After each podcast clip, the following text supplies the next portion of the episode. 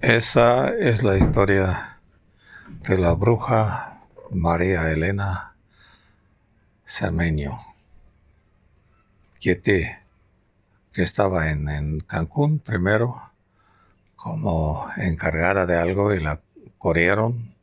Se fue a Acapulco y ahí daba clases de control mental y también la corrieron por lo mismo, supongo. Y cuando llegó a Vallarta, yo la recibí como amiga luego, luego, y la hospedé en mis apartamentos Bahía, y tuvimos una gran amistad como familia. Y eso duró casi 10 años.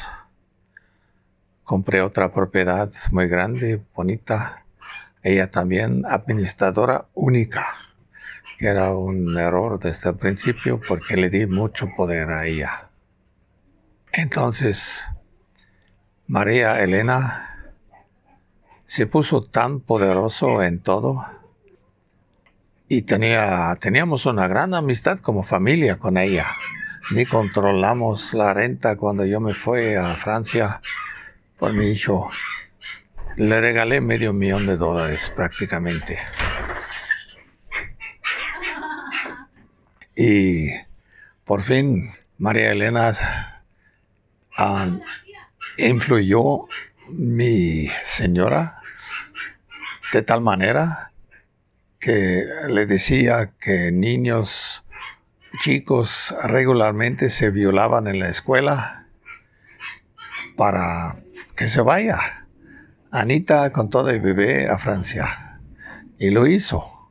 Y sabiendo que si el bebé se va, yo me voy también y Así ella era la patrona administradora única de todo, con el fin que se apoderó de todo, por fin, al grado que yo ni podía entrar a mis propiedades porque estaba ocupado por policía privada de la bruja Elena. Ya se convirtió en bruja mientras, pues eso siempre era sin que yo lo sepa. Y por fin, ah, el 26 de noviembre, como hace 15 años, ah, no me quedó otra que contratar como 15 hombres fuertes. El 26 de noviembre, en la, en la noche, y liberar mis dos propiedades a puñetazos.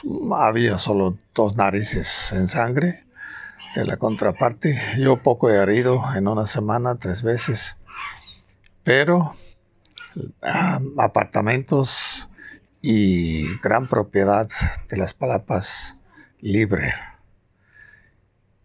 Y después ya no quería yo tener nada ahí después de esta historia y esta vecindad. Y lo vendí todo, que era un imperio en Puerto Vallarta que ahora vale millones de dólares, pero bueno, también me dieron un precio más o menos. Eso es en breve la historia de la bruja Elena, que como me dijeron ya murió hace unos años y solo se encuentra en el infierno en el futuro, supongo. Ándele.